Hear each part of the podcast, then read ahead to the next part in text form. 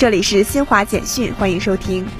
中央企业二零二一年经济运行成绩单十九号出炉，全年实现营业收入三十六点三万亿元，同比增长百分之十九点五，两年平均增长百分之八点二，实现利润总额二点四万亿元，净利润一点八万亿元，分别同比增长百分之三十点三、百分之二十九点八，两年平均增速分别为百分之十四点五、百分之十五点三。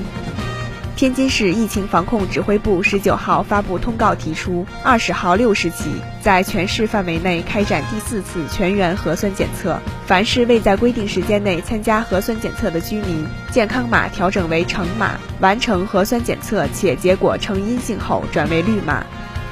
近期，美国疫情严重反弹，儿童新冠确诊病例、住院病例持续激增。美国儿科学会和儿童医院协会十八号发布的最新报告显示，自疫情爆发以来，美国已有近九百五十万名儿童确诊感染新冠病毒，单周新增儿童新冠确诊病例数已连续二十三周超过十万例。以上由新华社记者为您报道。